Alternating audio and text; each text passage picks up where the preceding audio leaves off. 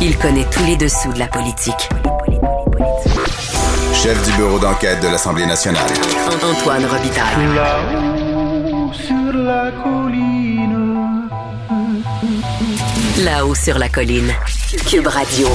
Bon mardi à tous. Aujourd'hui à l'émission, Dave Noël nous fait sa dernière chronique Les actualités de l'histoire avant la pause estivale de là-haut sur la colline, chronique dans laquelle il nous ramène aux années 80 et plus précisément en 1985 avec le départ du pouvoir de Pierre-Marc Johnson qui a transmis les pouvoirs à un Robert Bourassa pour qui c'était un retour à la tête de l'État. Mais Bourassa n'avait pas été élu dans son comté de Bertrand le 2 décembre 1985.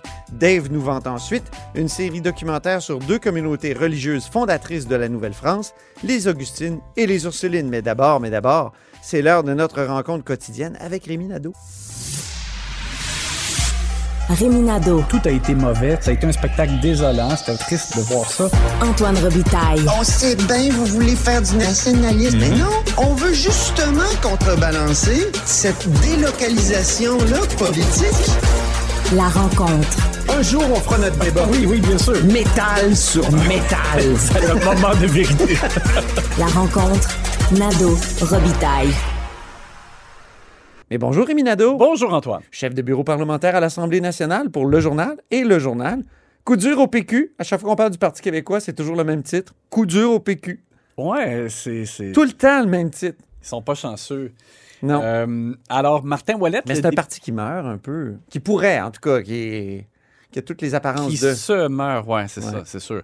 Euh, donc, le député euh, péquiste Martin Ouellette, qui était leader euh, parlementaire Ben en oui. Chambre, euh, qui est député de René Lévesque, donc euh, a annoncé qu'il ne solliciterait pas de nouveau mandat. Ça, on en avait, bon, euh, l'impression depuis. euh, Oui, tu nous en as glissé semaines. mot, toi, Oui, Rémi, la semaine puis- passée. Puis la semaine dernière, c'est ça, la question lui avait été posée. Puis là, il s'était avancé au micro juste pour dire je ferai une annonce plus tard la semaine prochaine. Puis on se disait, ben voyons, c'est- s'il se représente, c'est parce que il dirait. tu sais. Donc, ça. euh, on avait l'impression qu'il se représentait pas. Il a laissé planer le suspense. Oui, alors il l'a confirmé dans sa circonscription, euh, Martin Ouellet, qui est de Bécomo. Et euh, c'est un coup dur parce que euh, c'est c'est pas autant, je dirais, un pilier que Sylvain Godreau, Véronique Yvon, mais c'est quelqu'un qui était plus jeune aussi, un peu Ben quand oui. même, et, et, euh, qui représentait quand même euh, euh, le renouvellement du PQ. là, quand il est arrivé, puis tout ça, puis il a fait sa place euh, avec son rôle de leader. C'est quelqu'un qui, tu sais, c'est un, un gentleman qui était apprécié de, de tout le monde. D'ailleurs, c'est drôle, la semaine passée, je parlais euh, à un ministre qui me soulignait le bon travail de collaboration Oui. dans la, la vraie recherche de solutions de Martin Ouellette. Alors, tu vois, je pense qu'il a, a laissé... Quand on lui demandait de l'information, c'était souvent très précis. Oui. Hein?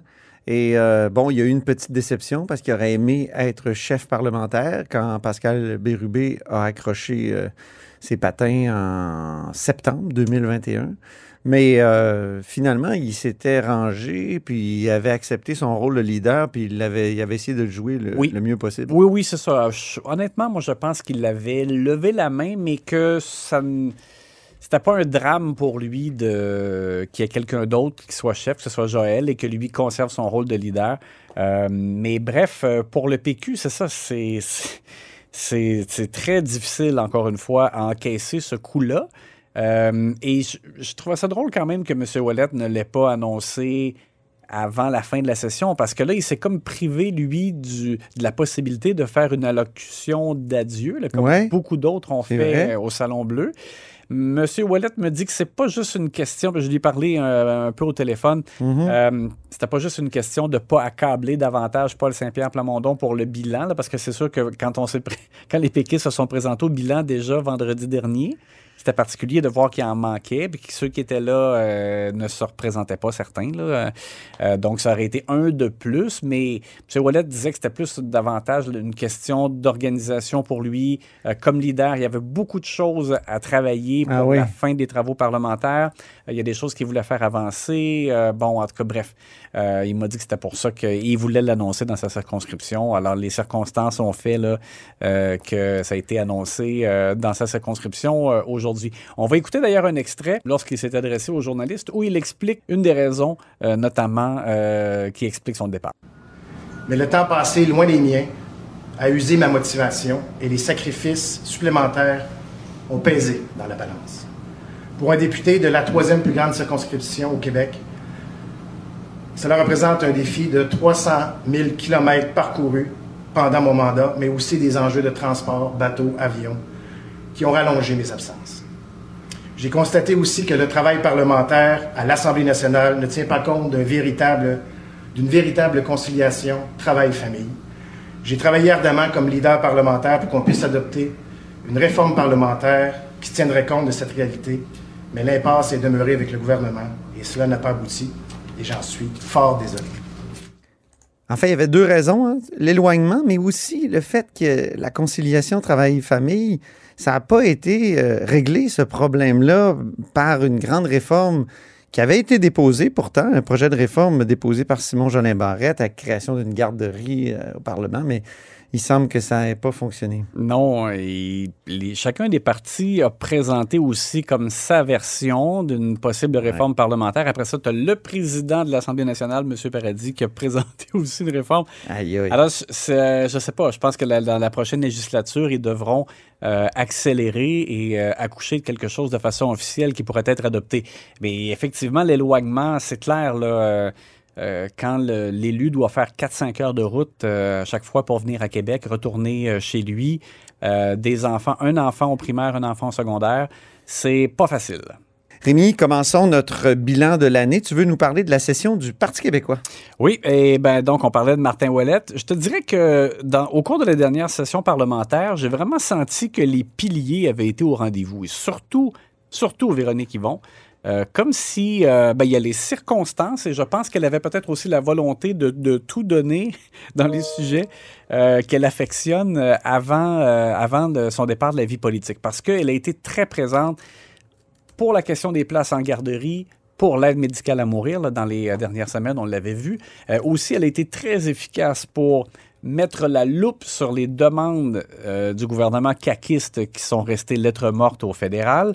Alors, elle a été vraiment euh, très visible, très bonne, j'ai trouvé, au cours de la session parlementaire. Alors, c'est comme, tu sais, la valeur sûre qui, euh, qui a joué à la hauteur de son talent, si tu veux. C'est ça. Euh, Sylvain Gaudreau, un peu moins euh, dans l'actualité, mais quand même, les moments où il a fait des interventions, je l'ai trouvé aussi très solide. Pertinent. Oui, puis tu sais, on, on voyait que je le sentais serein. Son annonce avait été faite qu'il ne sollicitait pas un nouveau mandat. Alors, je te dirais, les joueurs sûrs, très bons, très efficaces, mais malheureusement, justement, c'est des gens qui s'en vont. Euh, pour ce qui est de Paul Saint-Pierre Plamondon, alors, c'est lui le chef. En même temps, c'est pas le, chef au Salon Bleu, il y a un chef parlementaire. Monsieur Saint-Pierre Plamondon a essayé de se démarquer avec des points de presse le matin, notamment. Euh, certaines interventions, même aussi avant que la session commence. Moi, j'avais trouvé, j'avais euh, dynamique et avait apporté des, euh, des idées intéressantes en, en tout début, même avant que la session commence. Par la suite, ça a été un peu plus en dents de scie, à mon avis, euh, lorsqu'il a montré de l'impatience en lien avec les mesures sanitaires. Tout ça, je trouvais que ça, c'était peut-être un, un peu euh, moins bon. La proposition de, de fixer un prix pour l'essence m'apparaissait pas vraiment là, euh, réalisable, euh, disons. Mais il l'a défendu, puis il a donné des exemples étrangers, puis quand même. Bon, quand même, mais c'est ça, je te dirais donc un petit peu. euh, Puis bon, c'est sûr que pour lui, ce qui est difficile, c'est de naviguer, alors que euh, on voit que les joueurs justement importants partent et qu'il y a bon, c'est les sondages qui sont toujours mauvais, donc c'est extrêmement difficile pour lui.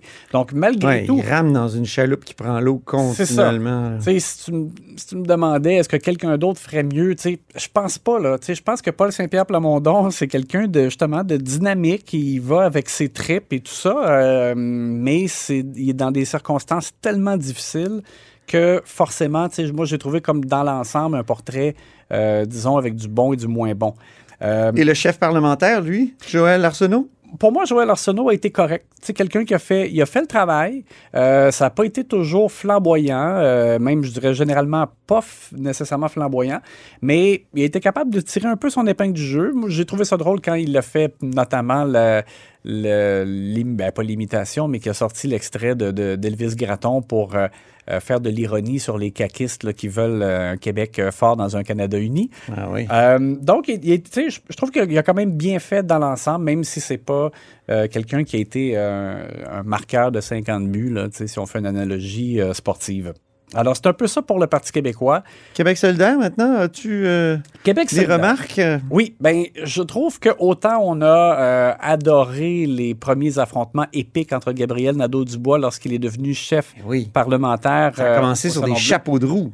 Entre lui et François Legault, ça a été euh, spectaculaire. Par, par la suite, je dirais que le, le- le niveau d'intérêt n'est pas, est pas demeuré là, aussi élevé euh, au fil du temps, mais quand même, de façon générale, Gabriel Nadeau-Dubois fait bien. Pour lui, le défi, c'est un peu de d'incarner ce, ce bon politicien-là que nous, on voit en chambre, mais de concilier ça avec sa base qui, parfois, euh, le trouve, euh, disons, euh, pas suffisamment mordant ou à leur goût. Là, puis notre- Pas assez à gauche. pas assez à gauche, c'est ça. En fait, c'est ça que je voulais dire. Puis, on l'a vu aussi, par exemple, pour la position sur la langue. Moi, j'ai trouvé ça bien correct que Québec solidaire vote pour 96, mais en soulevant certains points qui seraient à travailler, notamment le six mois pour se débrouiller en, en français. Euh, mais à mon avis, c'était une position qui se tenait, c'était logique. Puis, bon, chez les militants de QS, il y en a qui n'ont pas apprécié. Donc, pour lui, ça, ça demeure toujours le, le défi. J'ai vraiment trouvé que Vincent Marissal a eu une très bonne session parlementaire.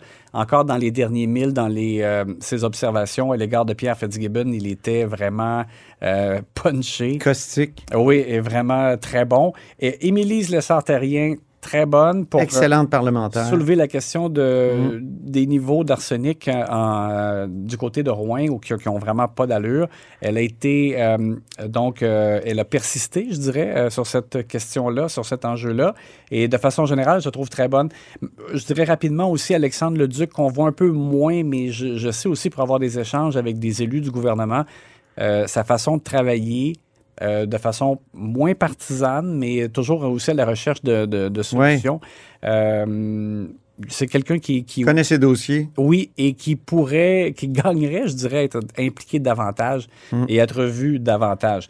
Euh, Dans le cas de Christine Labrie, c'est la leader parlementaire et on l'a beaucoup, beaucoup apprécié depuis le début du mandat. Moi, je trouve que ça demeure une des, des meilleures recrues politiques de ce mandat-là, euh, tout parti confondu, mais Mais pas comme leader. le rôle de leader lui va moins bien. Ouais. On, on voit qu'elle se sent un peu moins à l'aise là-dedans. et Il n'y des a pas de réflexe juridique. Non, exact. C'est un problème. Ça, ces questions de règlement ne sont pas juridiques, ne sont pas liées au règlement. ne s'appuie pas effectivement sur, euh, sur le code ou les Mm. règlements. Euh, donc, euh, puis bon, on l'a vu un peu moins, mais ceci étant, je, je soulignais d'ailleurs à quel point euh, elles avaient été efficaces en trio, elle, Marois Risky et Véronique Yvon. Oui. Euh, donc, ça demeure une bonne joueuse. Ça sera pas facile pour elle dans Sherbrooke, puisque Caroline Saint-Hilaire est candidate de la CAQ. Catherine Dorion, faut en glisser un mot?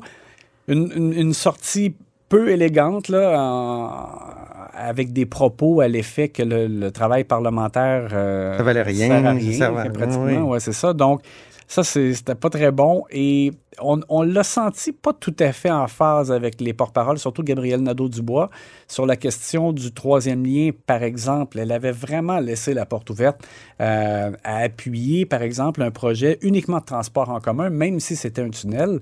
Euh, puis par la suite, ben, QS a comme recadré. euh, puis bon, je je suis pas sûr de les suivre là-dessus, là, parce que Ouais, j'ai posé la question récemment à Sol Zanetti, puis il disait on veut décider de, de la bonne manière de relier les deux rives avant de prendre position, puis on veut faire ça en se basant sur des études scientifiques. Mais C'est une bonne réponse, je trouve. Mais GND euh, a comme écarté, là, c'était rendu, même si c'était uniquement du transport en commun, on n'en veut pas. Oui, c'est ça. Euh, Ben, peut-être si c'est ça que Ouais.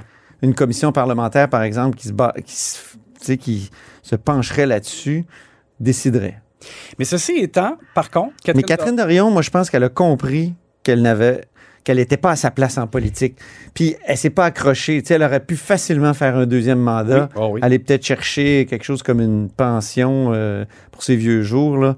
Elle a eu au moins l'honnêteté de, de- de- de quitter euh, la politique à ce moment-là parce que Et justement, j'allais dire aussi quand même, là, il va, il va manquer ce côté artistique un peu euh, coloré là, que, que Catherine Dorion apportait. Euh, Mhm. Avec une sensibilité aussi, je te dirais. euh, euh, elle avait ça, donc euh, bon, c'est... c'est- Ben, c'est peut-être le libéral Mathieu Gratton qui va remplacer cette sensibilité artistique dans la porte. ouais, c'est parti bizarrement. mais- oui, très bizarre. Alors, je sais Je pas. faisais un peu d'ironie. Oui, alors fait que je sais pas si Québec solidaire aura comme un, je sais pas moi, un autre candidat qui aura peut-être ce profil-là. Ça sera euh, à surveiller, mais il y a ça donc euh, euh, qui va peut-être un peu manquer après le départ de Catherine Dorion. Merci beaucoup, Rémi. On continue demain ce tour d'horizon des différents partis dans cette session parlementaire. À demain.